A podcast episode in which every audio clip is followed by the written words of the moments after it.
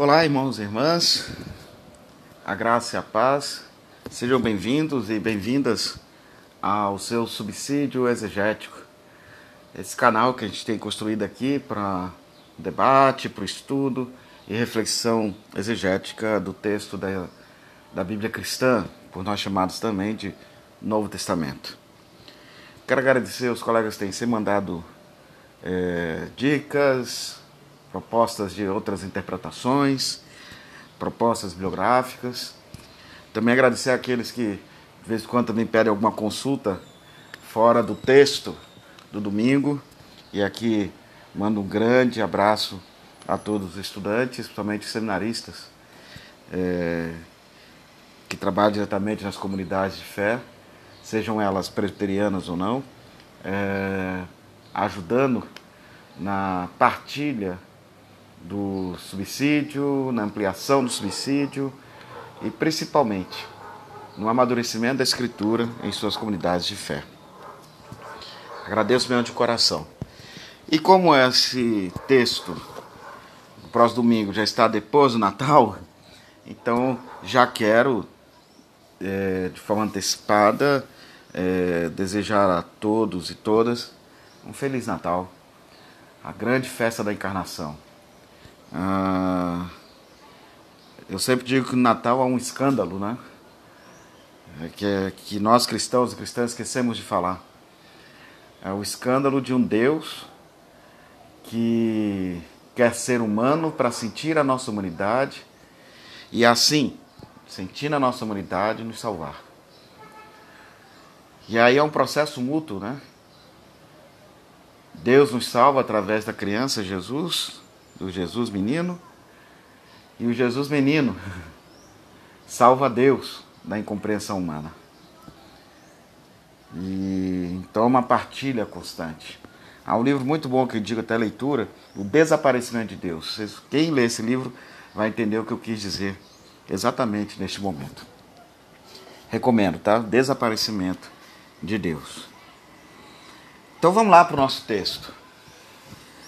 O lecionário como revisado, ano C, é, propõe, propõe como textos para leitura na, nas nossas comunidades presbiterianas unidas, nesse primeiro domingo após o Natal, ano C, os seguintes textos. Primeira leitura de 1 Samuel 2, 18 a 20 e versículo 26. O salmo é o Salmo 148. Um texto da Carta Paulinas, da Carta Paulina, Colossenses 3, 12 a 17, e o Evangelho do dia, capítulo 2 de Lucas, versos 41 a 52. Desde já aviso para vocês, nós não temos nenhuma variante é, relevante nesse momento do texto, nenhuma mesmo. Mas, mas temos assim um texto muito interessante para a gente refletir. É um texto que é, traz uma, é, um grego muito bem construído, muito bem redigido, o que caracteriza bem o grego da literatura lucana. E antes de entrarmos propriamente no, no texto, eu só quero retomar um tema que eu falei na, na, no subsídio anterior. É necessário que corrijamos nas nossas cabeças essa ideia tão popularmente conhecida e difundida, desculpa, de que o Evangelho de Lucas é um evangelho, um evangelho para gentios.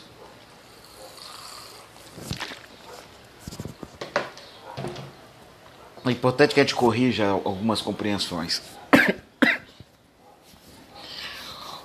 É, isso nos levou a querer perceber Lucas como um não-judeu. Na verdade, Lucas é um judeu. É um judeu helênico. E é importante também depois fazer um resgate bem, um estudo bem acertado, bem mais compreensivo desse judaísmo helênico, em que ele diferencia-se do judaísmo é, de Jerusalém, né? vou falar assim, há alguns elementos que, que o distanciam.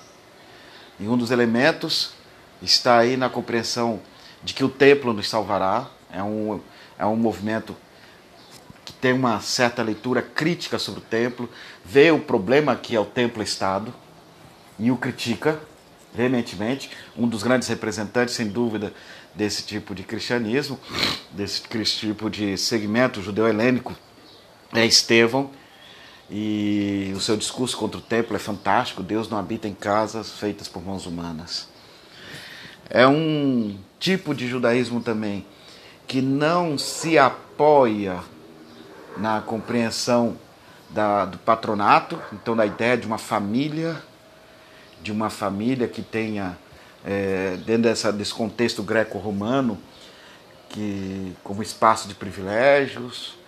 Não. Ele entende que a família está para além do espaço da casa menor. A família é a humanidade. Então ele amplia, tem um olhar mais universalista sobre a perspectiva familiar. E também tem uma percepção muito crítica sobre a lei. A forma em que a lei de Moisés, a Torá de Moisés, é interpretada pelo judaísmo de Jerusalém. Por isso, os conflitos presentes em Atos Apóstolos e na carta aos Gálatas, diretamente, entre essa forma de perceber o evento Jesus, interpretando-o a partir dos anseios ou das chaves propostas de interpretação pelo judaísmo helenista, em oposição ao judaísmo judaico. Na carta aos Gálatas temos o referencial da discussão de Pedro, de, de Paulo e Pedro, e como Paulo acusa Pedro de ser hipócrita. Né? Temos a discussão dos Atos Apóstolos da, de uma assembleia que foi convocada em Jerusalém, vamos falar assim, em que Paulo vai lá defender o evangelho dele, o evangelho que ele, que ele anuncia. Né? E Pedro coloca, coloca na, chega até a colocar na boca de Pedro um discurso que parecia que era Paulo discursando, falando que Deus não faz discriminação de ninguém. Né? Discurso válido ainda para a gente hoje em dia, que discrimina tantas pessoas por sua origem étnica, religiosa e, e de gênero. Portanto, é um é importante que a gente corrija essa interpretação de que nós não estamos diante de um judeu. Nós não estamos diante de um judeu é, de Jerusalém mas estamos diante de um judeu helênico. Então é um texto escrito para esse judaísmo helênico. Por isso que no texto passado eu falei que Judas faz midrash dos textos bíblicos. Ele é um, faz uma exegese rabínica.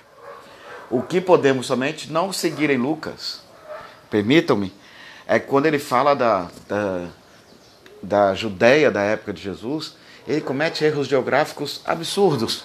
Então não sigam a cartografia de Lucas.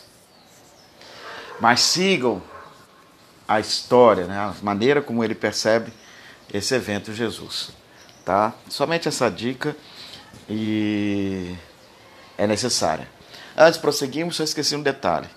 Aqui quem fala é o reverendo Cláudio Soares, pastor da Igreja Presbiteriana Unida do Brasil. E então entremos no texto de Lucas, capítulo 2. Deixa eu ver mesmo, confirmar aqui capítulo 2, 41 a 52. Tá? Ah, eu sempre falo que eu não serei longo demais e acabo sendo, né? Então não farei mais essa promessa. É, estamos diante de um texto em que Jesus se encontra no Templo de Jerusalém.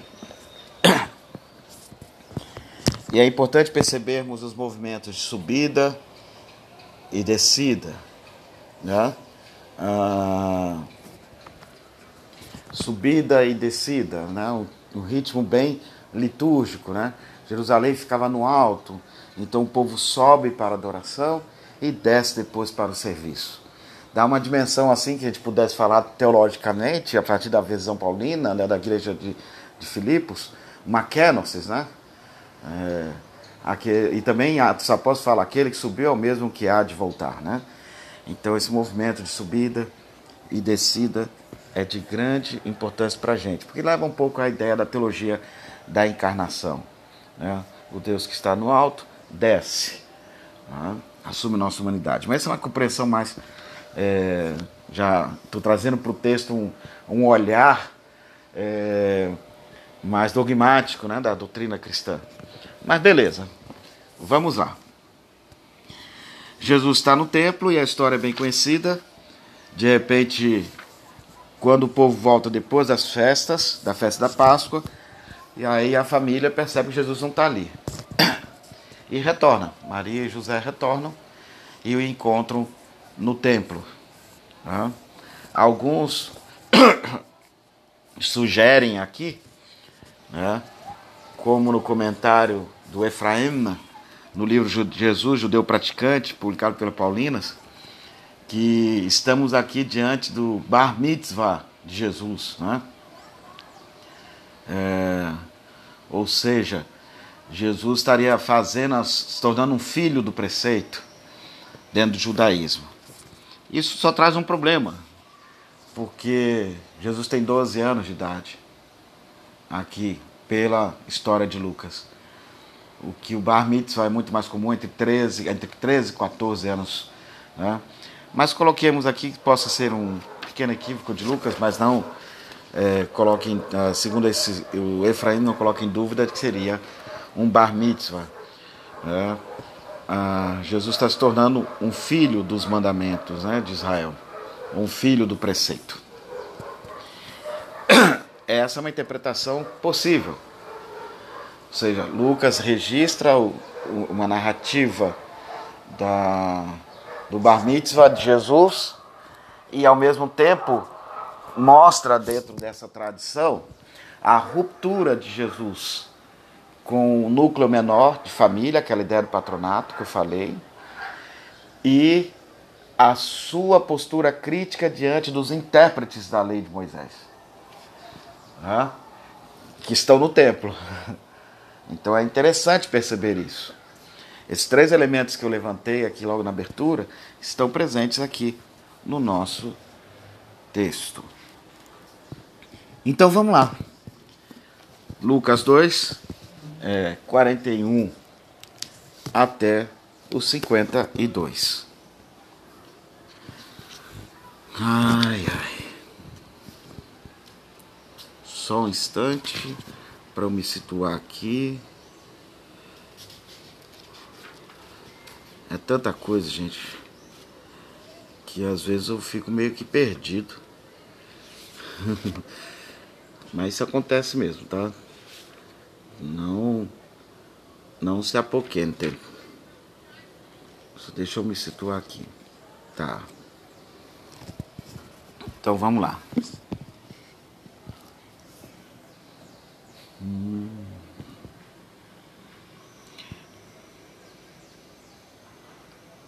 Versículo 41. E o versículo 42. Lerei em grego e depois farei uma pequena tradução e um comentário. Kai eporonto roi gones autu catetos reis eis Jerusalém Jerusalém te reorte tu pascha kai hote egeneton eton dodeca anabainon ton nauton catato ethos des reortes. Desculpa pelo erro na leitura é que eu me engasguei mesmo. Iam os pais dele a cada ano para Jerusalém na festa da Páscoa e quando é, quando se tornou quando completou 12 anos e quando ele completou 12 anos subiram eles segundo o costume da festa e isso mesmo Páscoa. As normas da, para a festa da Páscoa se encontram em Êxodo 23, 17, 34, 23, Levítico 23, 4 a 14. Há também uma alusão às peregrinações anuais de Eucana e Ana. Veja 1 Samuel 1, 3, versículo 21 e 2, 19. É importante essa informação porque o nosso texto ele tem uma aproximação muito com o ciclo de Samuel. Tá? com esse ciclo de Samuel. Ciclo de Samuel que é lembrado na oração de Maria, né? que é a oração, o canto de Maria, na verdade, Magnífica, é um canto de Ana, adaptado à, à experiência de Maria. Né? Então é importante perceber essa, essa íntima relação. Versículo 20, 42 apresenta a expressão segundo o costume, subiram para a festa. Né? Então, anabainon ton auton katator er etos tes reortes. A ênfase recai sobre a família de Jesus e sua devoção à lei como ambiente em que ele foi educado.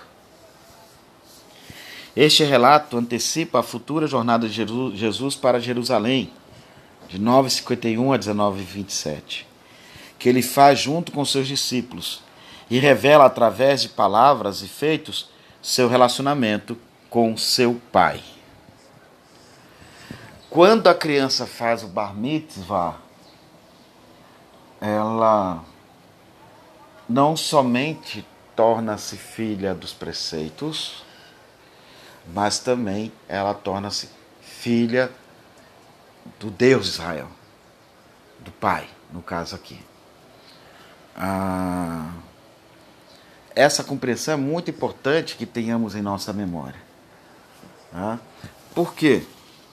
Porque é uma tradição antiga sobre essa interpretação do texto lucano.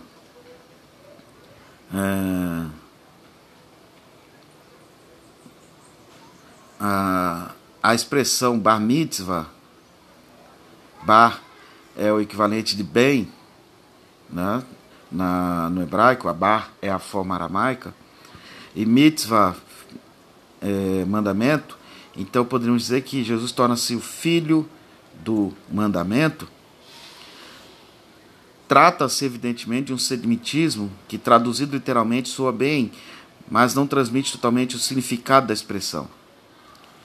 Dizer de alguém que ele é filho de significa que esse alguém participa de ou é da mesma natureza que. Assim é, por exemplo, com a expressão filho de Deus, que não implica apenas uma filiação, mas, sobretudo, significa que Jesus é da mesma natureza de Deus. Em outras palavras, que ele é Deus. Sobre alguém que tem 12 anos dizer-se-á que é filho de Deus, de, de, filho de 12, e dos habitantes de Jerusalém, diremos que são filhos de Jerusalém ou Sion. Assim sendo, ser filho da lei do preceito implica ao mesmo tempo uma adesão intensa e responsabilidade, não apenas pelos instantes que dura uma cerimônia. Segundo o Talmud, todo adulto é bar mitzvah, e por isso mesmo sua responsabilidade perante Deus e o mundo é grande. Outra questão que é importante é, expressar aqui é que entre os árabes há uma tradição sobre José, São José, e ele é chamado entre os árabes de o justo, e aqui lembra muito o texto de Mateus, né? Porque em Mateus José é chamado de o justo. É, segundo os árabes, há uma paraxá, né? Segundo os árabes, que é, no ato desse bar mitzvah de Jesus, José teria dito: Bendito seja aquele que assumiu em meu lugar a responsabilidade por esse menino. Um eco admirável dessa bênção ressoa nas palavras de Jesus citadas por São Lucas. Não sabias que devo estar junto a meu Pai? Né? Então aqui é importante perceber que há uma ruptura nesse bar mitzvah, na interpretação de Lucas, com a ideia de, de, de família como consanguinidade e de privilégios familiares, que é a ideia do patronato. Não. Por isso que nos evangelhos nóticos, Jesus, quando fala assim, a tua mãe está lá fora, ele fala assim, a ah, minha família é, é, é composta daqueles e daquelas que fazem a vontade do meu pai. Então não tem mais a, a força de uma mãe, é, a força sanguínea, né? no caso da mãe, dos irmãos, das irmãs. Não, ninguém nasce ter privilégio. Todos vocês agora fazem parte dessa família. Então, essa oração que é colocada na boca de José, nessa tradição árabe sobre o bar mitzvah de Jesus é muito interessante. Né? Bendito seja aquele que assumiu o meu lugar, a responsabilidade por esse menino. Quanto a expressão, então, segundo o costume, subiram para a festa, mostra perfeitamente a, que esse, esse Jesus, lido pela perspectiva do judaísmo, do judaísmo helênico, é um Jesus que comemora os grandes feitos de Israel. Né? Mas Judas, eh, Pedro Lucas tem uma percepção que esse Jesus eh, era um judeu de Nazaré e que por isso mantém um diálogo ainda com o judaísmo é, de Jerusalém, né? do templo, e segue a submete, vamos colocar assim, a tradição de visitar nas, em algumas festas e festas específicas, as grandes festas, o templo de Jerusalém. E é importante perceber que ele está na festa da Páscoa. E esse subir e descer tem muito aí de mensagem já é, da teologia do êxodo presente. Tá? Está muito presente. Ah,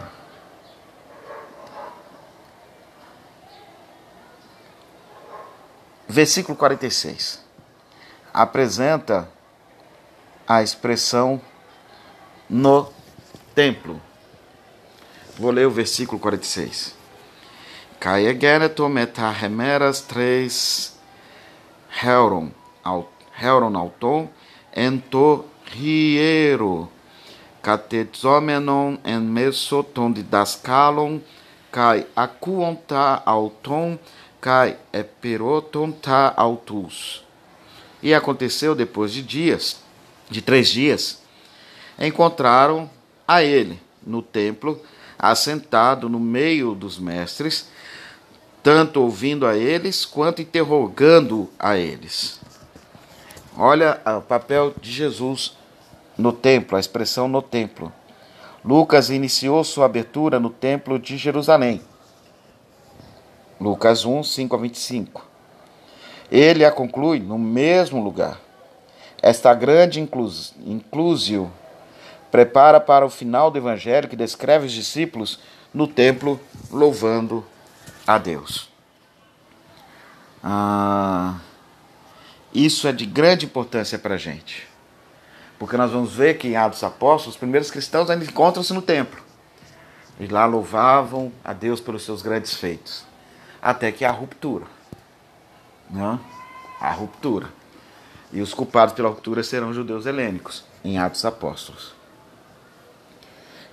Aproveito então aqui para fazer ah, uma leitura do comentário feito por Bruce Melina e Richard Harbaugh, chamado dos livros chamado Evangelhos Sinóticos, Comentário à Luz das Ciências Sociais, publicado pela Paulus. Eles fazem uma leitura sociológica do texto e mostra que esse bloco 22, 41 a 52 é a passagem de Jesus para o mundo adulto, o bar mitzvah de Jesus. Né? Ah, eles destaca aqui, eles destaca aqui esse essa, uh, essa transição de Jesus ao mundo com uma ruptura da, do núcleo familiar judaico dele para uma família substituta. Aquilo que, eu, que o Gert vai falar maravilhosamente bem, que o movimento de Jesus tem um olhar meio bastante crítico ao núcleo familiar, ao patronato, ao templo e à interpretação da lei. Embora compreenda que a lei seja boa. Paulo também vai dizer isso, tá? Ah, é importante perceber aqui é, que nesse bar mitzvah Jesus está rompendo com seu núcleo familiar e está abraçando um outro núcleo familiar, uma outra família, agora desse pai que é o pai de todos. Aqui encontramos, portanto, Jesus propriamente arrostando abertamente sua mãe. Né? Eu é, arrostar, que seria como que é, ruptura mesmo, maneira bem forte. Isso acontece também em João 2, 1 a 4. É a primeira indicação de uma ruptura com a família biológica e a emergência de um novo grupo de parentesco fictício para Jesus. Posteriormente, ele distancia-se de Maria de suas reivindicações maternais mediterrâneas em relação a ele. Lucas 11, 28. Este é um tema especialmente importante para Lucas. É importante perceber que no Mediterrâneo competia a mãe até uma certa idade do menino educá-lo. Então essa ruptura de Jesus com Maria é ele adentrando no mundo adulto e agora construindo o seu próprio caminho. Tá? Ah, isso é de grande importância que a gente perceba aqui. Tudo bem? Essa compreensão do Melina e do Rabath é muito interessante para nós aqui no texto. Hum, vamos ainda. Versículo 47. Há uma conexão com a temática da sabedoria em 2,40 que precisamos observar. Em 2,40 temos a seguinte expressão: Todepaidion euxanen kai eki ekrataiutu plerumenon sofia kai hariseuen epautó. O menino crescia e se fortalecia, sendo repleto de sabedoria, e a graça de Deus estava sobre ele. Sofia. É importante essa ideia porque é, Jesus é apresentado como alguém que está acima de Salomão, que é mais sábio que Salomão. Ele aqui temos uma teologia de Jesus como a Sofia de Deus, como a sabedoria de Deus. O que aproxima esse texto ao núcleo dos textos sapienciais, principalmente o elogio à, à Sofia, à sabedoria, no texto de Provérbios e no livro das sabedorias. Da sabedoria. É interessante perceber que aqui há uma ideia de um Messias da Sofia. Não o Messias da lei de Israel, mas da Sofia. É importante que resgatemos, a nós também no nosso imaginário, nas nossas interpretações, essas diversidades de Messias ou de propostas messiânicas no Israel antigo.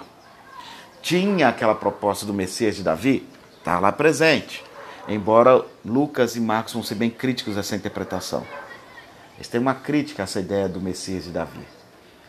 Porque para Lucas, o Messias é da Hokmah, é da sabedoria. E a, há necessidade que a gente faça um resgate sobre essa Sofia, essa Hokmah, essa sabedoria.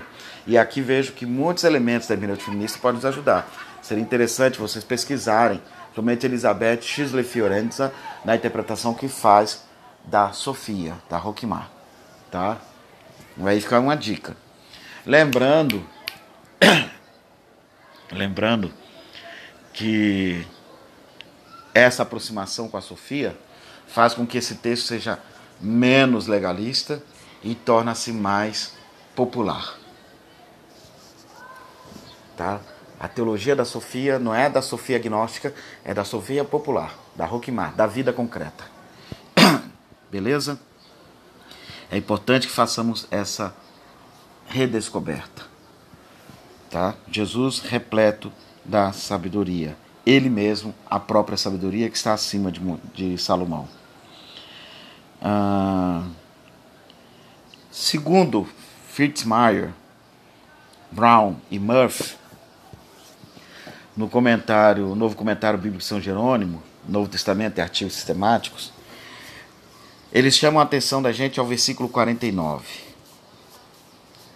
E para eles, o versículo 49 é o momento decisivo no qual Lucas registra as primeiras palavras de Jesus.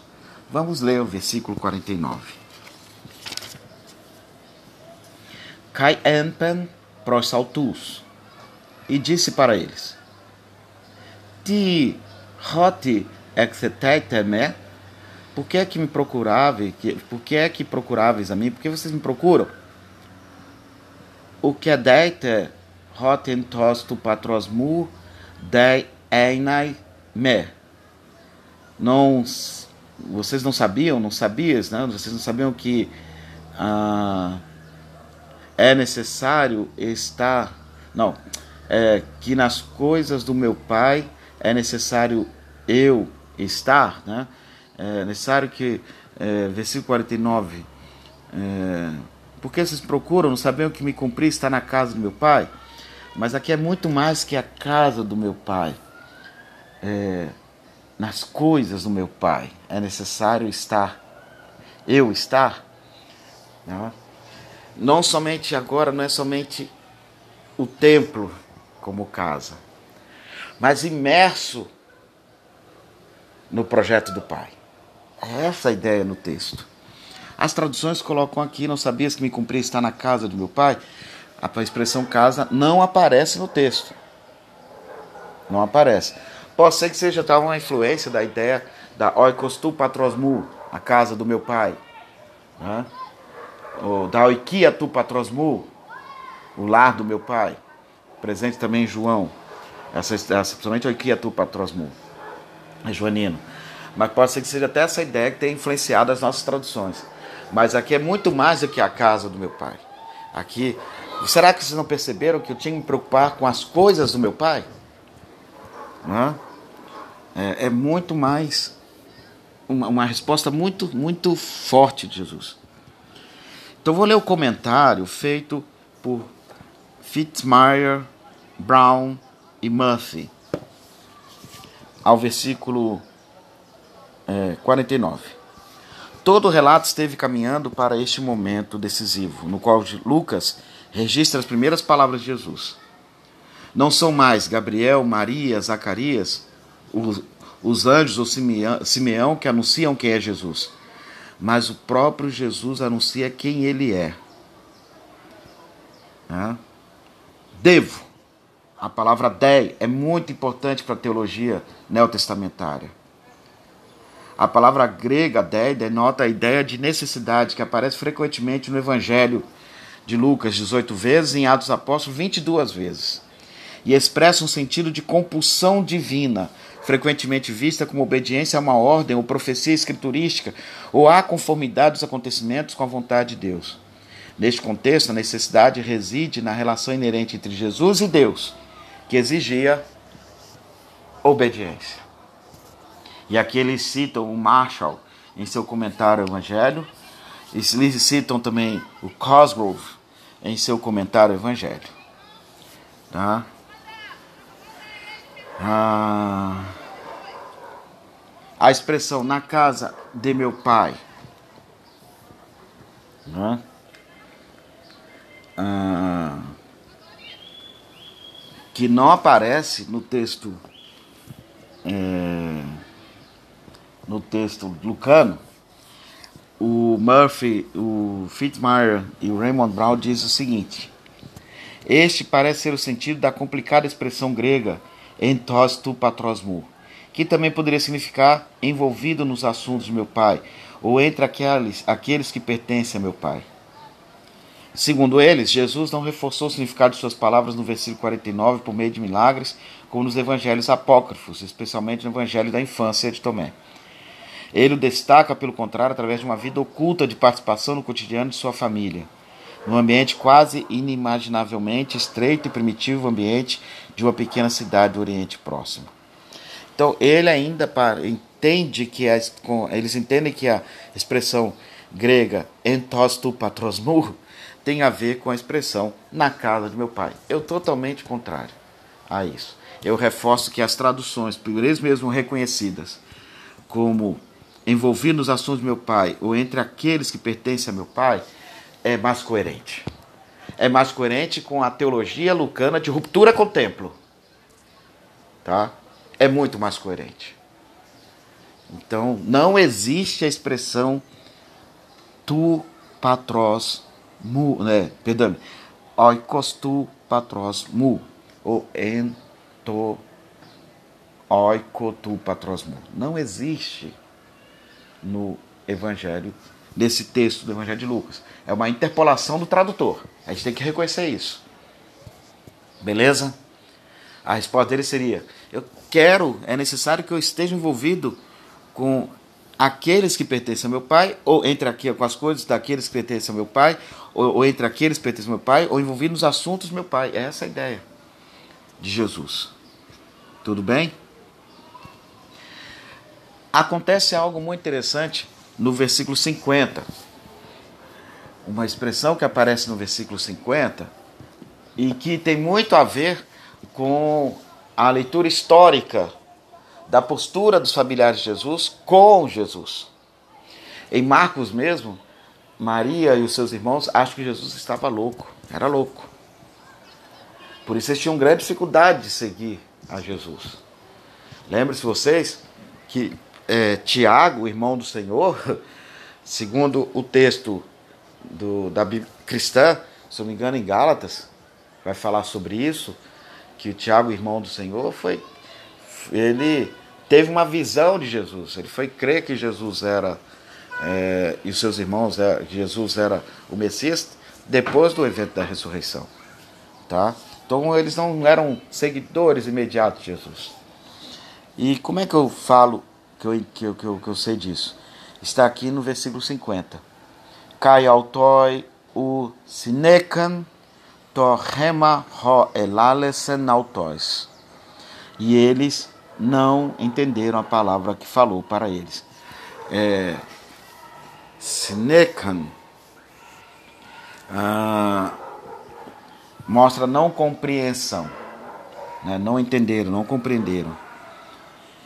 É, o que eles não compreendem? Primeiro, a resposta de Jesus, é lógico.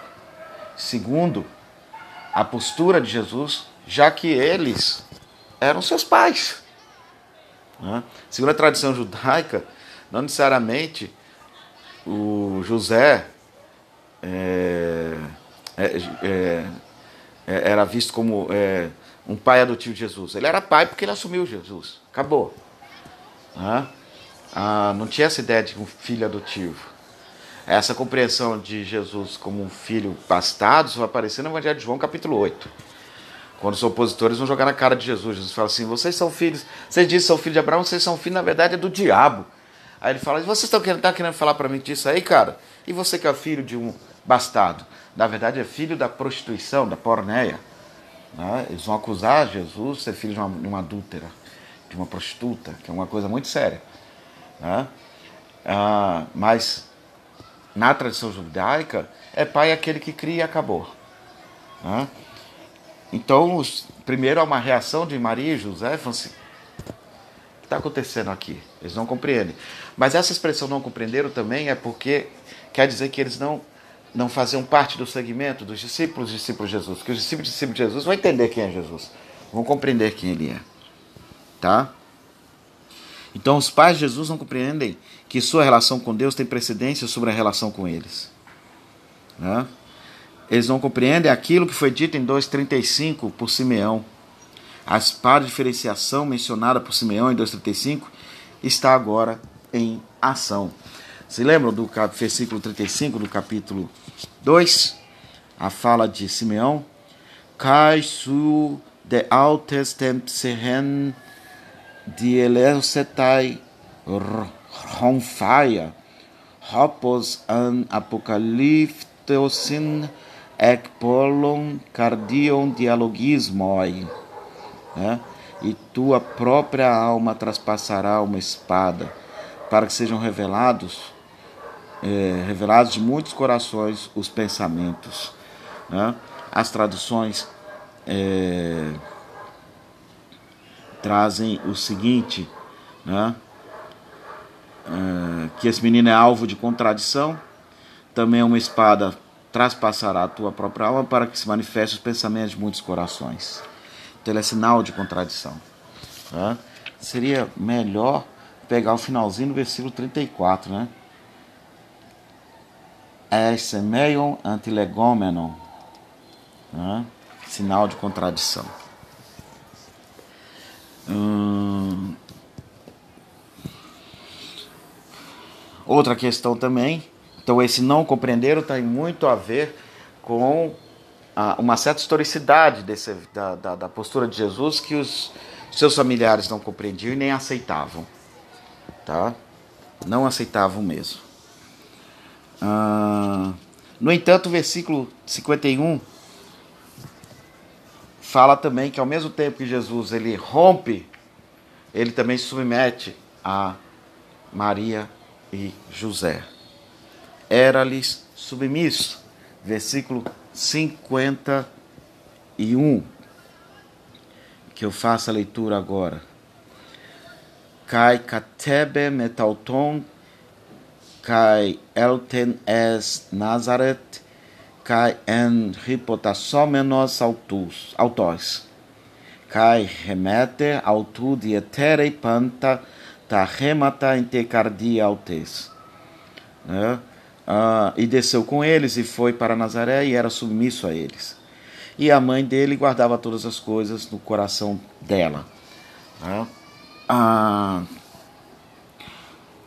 Jesus submete voluntariamente à obediência. Ah, mas é interessante aqui, depois vou discutir essa tradução da ideia da obediência. Desse modo, este relato prefigura, ah, segundo Brown, prefigura a cruz ao insistir que Jesus preservou sua identidade em sua condição de servo. Né? Eu quero discutir um pouco sobre isso por causa da expressão nossa autós, e era submisso a eles, ah, que é uma tradução perfeita, correta. Mas também a ideia é que ele os ouvia. Né? Se colocava em postura de audição. Não é ripacue aqui, mas a ideia é de é, se, se silenciar, de certa forma, de se colocar no nível de reconhecer o papel deles, embora saiba que na cabeça do evangelista de Lucas e para o evangelho de Lucas que essa, essa é um texto de transição, é um estágio necessário. Até Jesus romper com a família, com o patronato e, e defender essa grande família que é agora a família do Pai. Tá? Outro aspecto importante, e a tradição católica traz muito a contribuir aqui, é o resgate da Maria como discípula fiel. Né? Aqui fala que, é, na parte final do versículo, né? E a mãe dele guardava todas as coisas no coração dela. Ele rumina, ela ruminava todas essas coisas. Embora não entendesse, mas por amar tanto seu filho, ela é, guardava no coração. Não guardar no sentido de, de ficar depois remoendo e gerar culpa, não. Mas de meditar sobre o que aquilo representava. Talvez aqui a gente tenha um, um aspecto muito interessante de uma proposta orante desse texto. Né? Uma proposta orante de a gente guardar no coração o conteúdo desse texto, ruminando esse texto e nos perguntando sobre os desafios que esse texto traz, a nossa prática comunitária, que é muito templária, que é muito é, legalista e que é muito é, patronal. E a gente buscar uma outra percepção do texto. Ruminar esse texto nos convidando a rupturas ao patronato, a família, a ideia de patronato familiar, a ideia de que Deus está no templo, habita no templo, que o templo nos salvará. A crítica helenista ao templo é bem-vinda. Ah, lembrando aqui do, do profetismo de Estevão. E o próprio Jesus, em, nos evangelhos sinóticos, vai ser, condenado, vai ser acusado de falar que queria a destruição do templo. Né? É interessante perceber isso. E também essa ruptura com uma interpretação legalista da Escritura. E a forma que se propõe em Lucas para a ruptura é olhar a lei não pela perspectiva legalista, mas pela perspectiva da sofia, da sabedoria, da Roquimar. Jesus é o Messias da Roquimar, da sabedoria de Israel. E quando isso é apresentado dessa forma, isso traz grandes consequências. Né? Enquanto Jesus da Roquimar, a preocupação dele é com a vida concreta das pessoas, com a dimensão da vida concreta. E aí, é, é, eis a razão de no judaísmo, que é tão marcado por uma centralidade na Torá de Moisés, falar que os textos da sabedoria de Israel eles não mancham a mão, eles mancham, eles não mancham totalmente a mão. Essa expressão não manchar a mão quer dizer, não tem tanta revelação na presente. Tem. O Messias da Roquimá, da Sofia, é o Messias para Judas, para Lucas, perdoe-me, e para o judaísmo helênico. Valeu, pessoal. Espero ter contribuído para vocês de alguma forma e nos veremos no próximo domingo. Até a próxima. Desculpa por compartilhar hoje essa postagem, mas é porque estamos em final de escola, ano letivo. Eu sou professor e de escola no ensino médio e eu tive muito sobrecarregado, por isso não deu para fazer uh, postar essa, essa, esse subsídio na segunda-feira. Mas aí hoje ainda é quarta-feira, então ainda há tempo. Valeu, galera. Obrigado. Tchau.